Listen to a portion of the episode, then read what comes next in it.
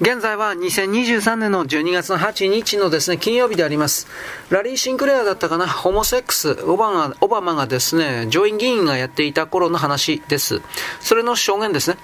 オバマ上院議員と私はその後私のリムジンでバーを出て、私の知らない場所に向かいました。オバマ上院議員は、私が私は250ドルを持ってリムジンを降りてしばらくして8分の1オンスのコカインを持って戻って、それを私に渡しました。私はコカインを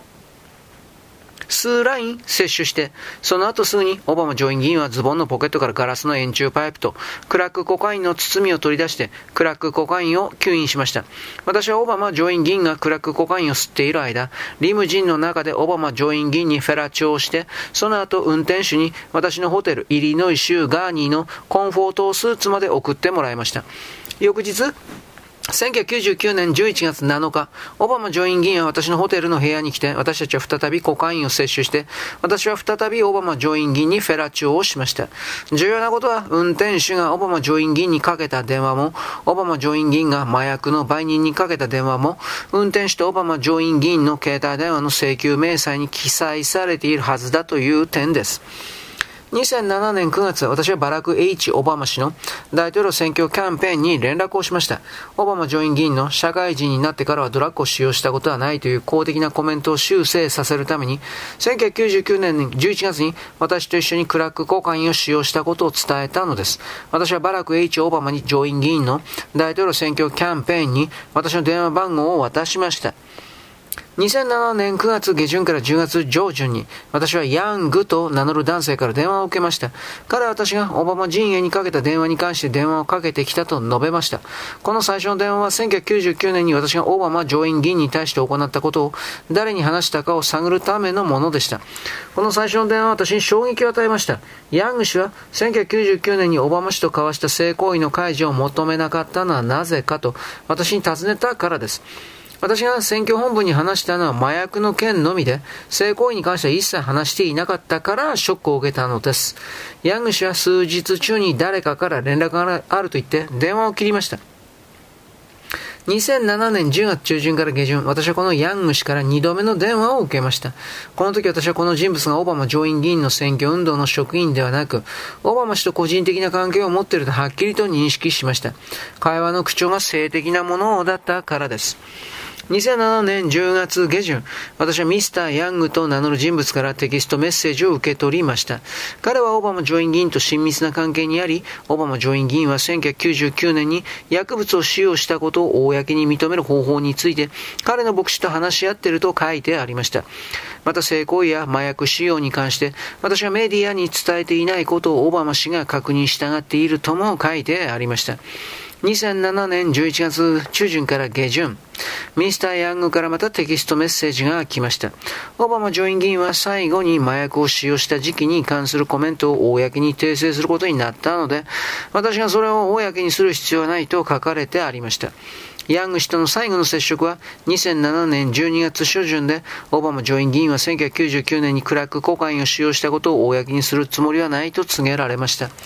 後にドナルド・ヤングがライト牧師のトリニティ教会、オバマの出身教会の聖火隊長であり、同性愛であることを公表している人物だと知りました。さらに2007年12月23日に殺害されたことも知りました。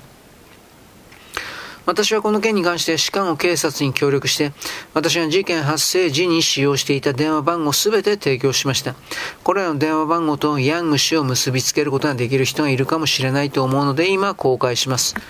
954-758-1105 956-758-1885 956-758-8002 302-685-7175 6124-661043です。2008年の1月判断が甘かった私は先ほど説明した1999年のオバマ上院議員との体験談を YouTube に投稿しました。その反響は大きくて私の人格に対する組織的な攻撃が展開され、インターネット上のデマがどんどんと拡散していきました。この状況に対処するために私はホワイトハウスコムの嘘発見機テストを受けることに同意しました。彼らは私を嘘つきと断定するために部分的な結果のみを公表して私は嘘つきと決めつけられました。その後ホワイトハウスコムが今年の初めまでハン・クリントンのポルノのサイトであったことが分かりました。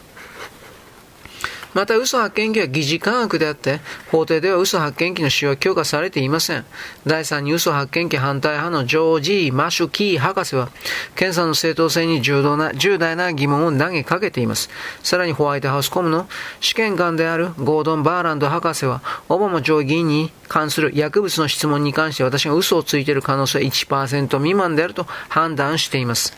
これはほとんど誰もが見落としていますが、合格に値すると高得点と言えるでしょ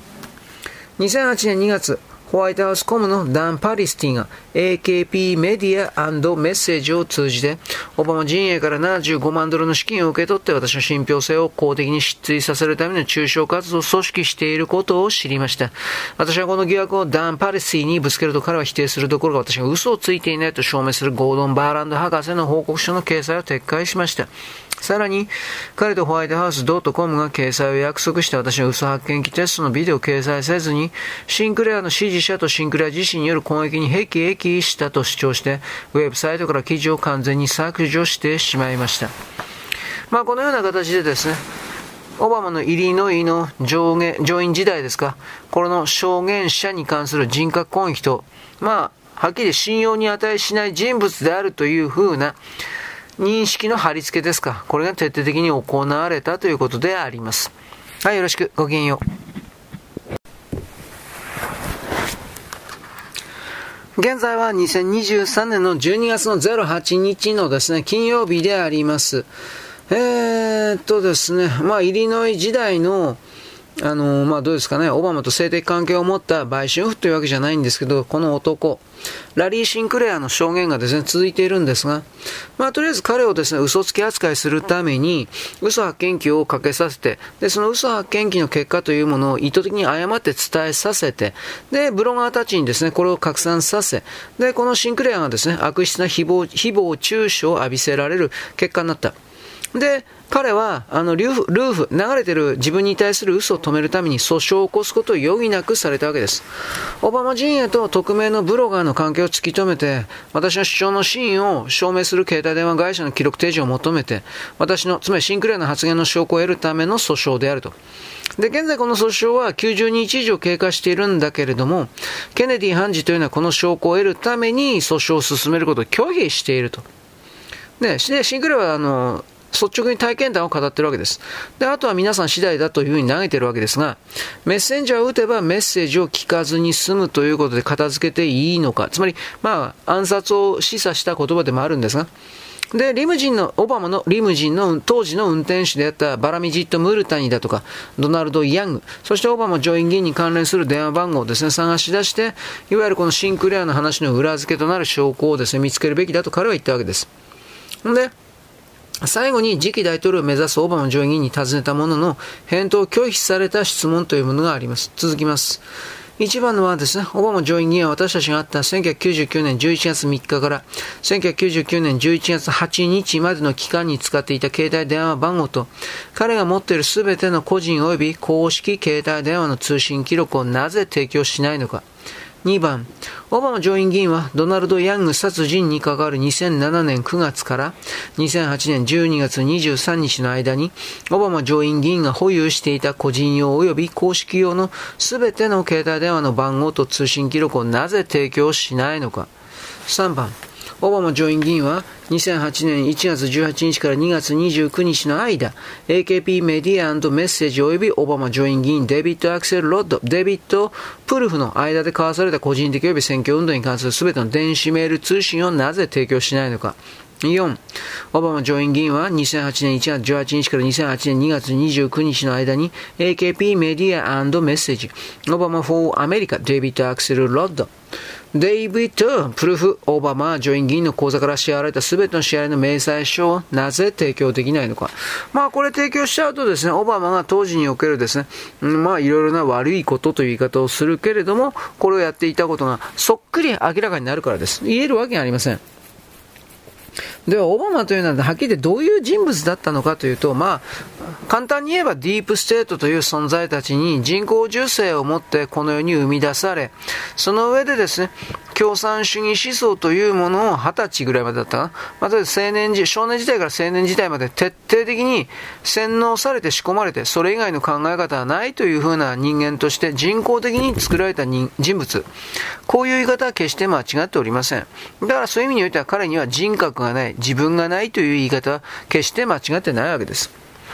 コロンビア大学においてもですね、裏口入学したハーバードロースクールにおいても、何の功績も残さなかったオバマという男が、正解入りしていった過程というのは奇跡としか言いようがないというよりも、背後で大きな力が働いていたわけです。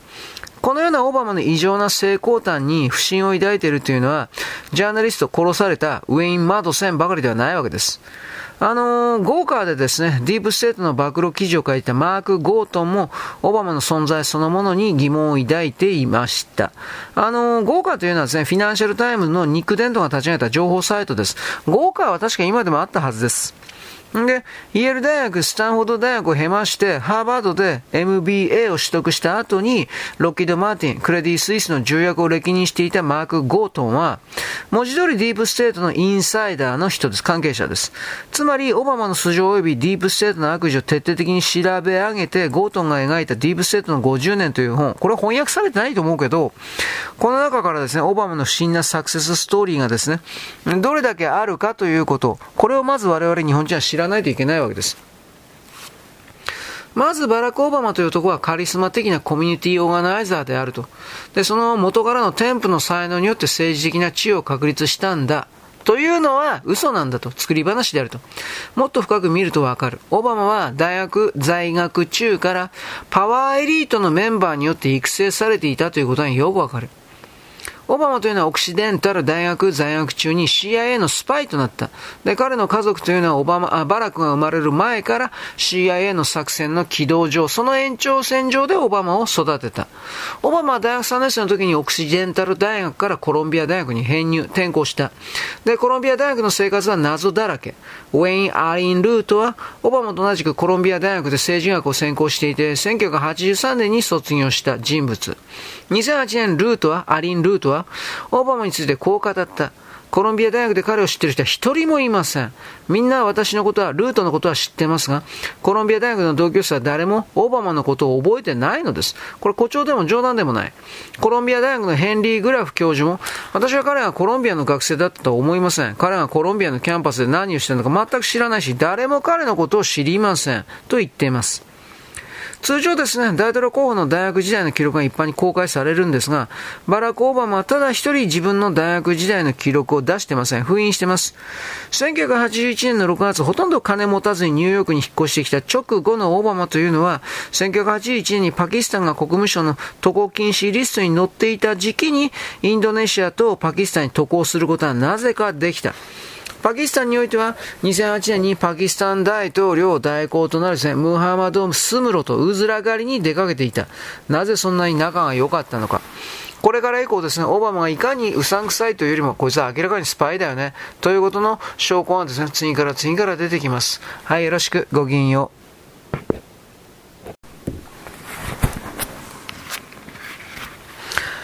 現在は2023年のですね、12月の8日のですね、えっ、ー、と、金曜日であります。安倍首相がですね、暗殺された直後という言い方になりますけれども、あのね、スーツを着てない人が、男が倒れている安倍首相に一瞬だけ長袖を少しまくった腕を伸ばしてですね、で、えー、っとね、すぐに立ち去ったという映像が残ってます。で、その男の手に議員バッジが握られていたということも動画に映ってました。で、いろんな角度の映像が残ってるわけですが、その男性は誰だったのか、奈良県会議員、奈良県会議員のえっ、とですね、萩田さんかな？萩田義雄さん、荻田さんかな？萩田さん、萩田さんか荻田さん、萩田さんかな萩田義雄さんであるということが判明したわけです。萩田さんにしておきます。ツイッターにおいては事件の直後からですね、萩田さんの怪しい動作って非常に話題になってました。で、結局、その、安倍さんの議員バッジをどうも持ち去ったということ。で、それは割れてもいなかったです。後で警察発表のやつはこれ割れていたとかって言ってるわけですが、割れてなかったわけです。つまり家族でもなければ警察官でもない男が、ただの男が、事件にあった国会議員で、しかも元総理のスーツについていたバッジを、議員バッジを勝手に取り去るというのは、不可解を通り越して事件です。つまりまあ、それは勝手にやるわけじゃないから、そういうふうにしろという命令があったわけでしょ。どう考えたってそうでしょ。で、このバッジによる偽装工作もあったわけです。産経新聞が9月26日発表してるんですが、佐藤候補陣営の関係者の70代の男性によると、安倍首相が握っていたマイクというのは事件の直後、現場近くに止まっていた選挙カーに入っていたんだと。奈良県警は捜査のために選挙カーを預かっていたけれど、事件から10日ほど経った7月の中旬ぐらいに男性のもとにマイクが戻されたと。で、その時に2本あるマイクのうち1本に傷があることに気づいたと。で、それが安倍さんがですね、握っていたマイクだと分かったわけです。あの、風の音を防ぐためにですね、ガーゼ、ガーゼで覆った部分においては、数センチの穴が開いていた。で、持ち手の上部の2箇所が凹んでいた。マイクは頑丈でありまして、落としただけでは簡単に傷はつかんわけです。かなりの衝撃があったということ。つまりこれは、あの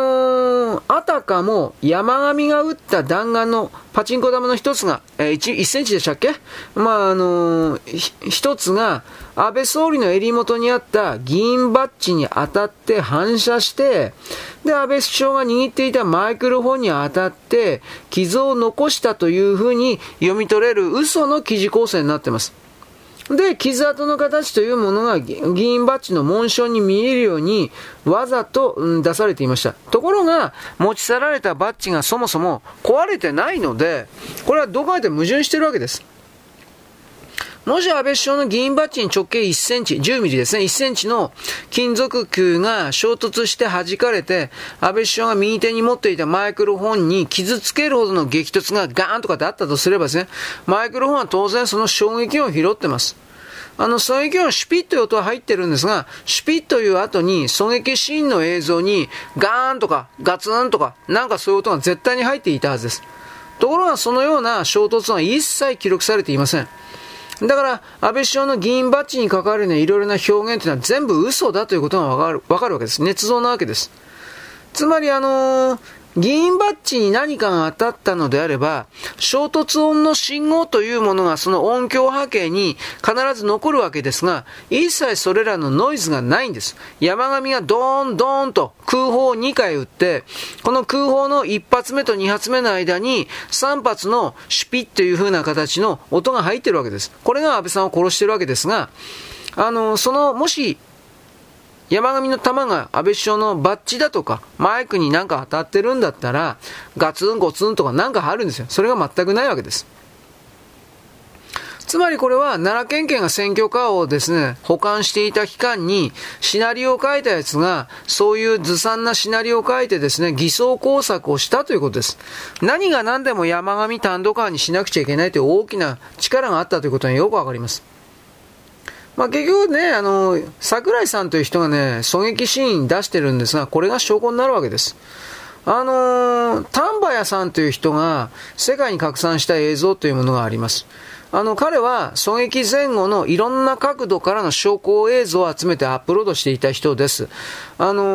ー、まあ、捏造があるとかないとか、フォトショップ的なね、この点検も全部されていたわけです。で、7月の9日の午後1時6分、13時6分と11日の12時4分に彼がダウンロードで入手したですね、音声付き映像というのが出回りました。で、結局ですね、その YouTube 動画でいろいろ発信された途端に丹波屋さんという人が行方不明になったわけです。殺されたんじゃないかという話もあるけど分かりません。そもそもですね、これらの狙撃シーンの映像が南米のエクアドルの放送局のですね、ツイッターサイトのラディオアンテナ3というものに、これは低解像度でですね、安倍さんの顔がぼかされた状態でアップはされました。しかし山上の2回目の発砲とですね、安倍首相が前かがみで演台から降りるシーンが見える映像でもあります。日付は7月8日です。日本との時差はマイナス14時間です。現地時刻か日本時刻かわかりません。一応エクアドルからの動画配信というのは一応世界時刻、日本時刻及び7月8日、事件当日だったと分かったわけです。ラディオアンテナ3の映像というのは世界時間で2時、14時47分。日本標準時はプラス9時間ということになりますから、いわゆるですね、エクアドルで狙撃映像が公開された時刻というのは日本で7月8日の午後、まあ、深夜の23時47分であったということが分かったわけです。この映像がね、公開されたのは。で、桜井さんが、えー、公開したというのは23時34分以前ということになります。で、同じ狙撃シーンがですね、いわゆるあの、奈良市の桜井大輔さんという人が運営する YouTube チャンネルにおける、ぼっちじゃないトレーニーというところに本人がアップしてました。で、この日付は翌日の7月の9日です。低解像度版です。安倍安倍晋三総理最後の演説というタイトルで、安倍晋三元総理のご冥福をお祈りしお申し上げますとして公開したわけです。彼、桜井さんというのは、大輔さんというのは、自民党奈良支部青年局長であって、IT 企業を経営している人です。その動画動画においては、YouTube の規約違反で削除されたんで、一部編集でアップさせていただいておりますと説明があった。つまりそれ以前にですね、例えば7月8日の夜にでも映像 YouTube にアップしていたということです。で、実際エクアドルの映像は日本時間の7月の8日の夜中の23時47分に配信されているので、間違いなくこの桜井さんというのはこの時刻以前に自分のチャンネル YouTube にアップしたということになります。だから、この桜井さんというのもですね、後でなんかいっぱい出てくるんですが、この人だとかですね、あとは、あの、中川さんという奈良市長ですね、だとか、警察防犯関係であるとか、教育関係であるとか、全部こいつら繋がってんなと、口裏合わせでなんかおかしいことやってんなと。あと、自民党の奈良支部、支部のですね、青年局長であるとか、あの、こいつらってひょっとしたらという言い方なんですけど、全部グル。つまり統一教会の信者じゃねえの？これ。というふうな疑いもですね、当時、今も、これは持たれてるということです。そういうことを踏まえてですね、安倍首相を暗殺した人たちというのは、まあ、統一教会だけじゃないでしょうね。米中な。中国も当然絡んでるし、後で言いますが、中国も思いっきりおかしな、なんていうかな、ああ、これ関係者だね、みたいなことの動きをしてました。はい、よろしく、ごきげんよう。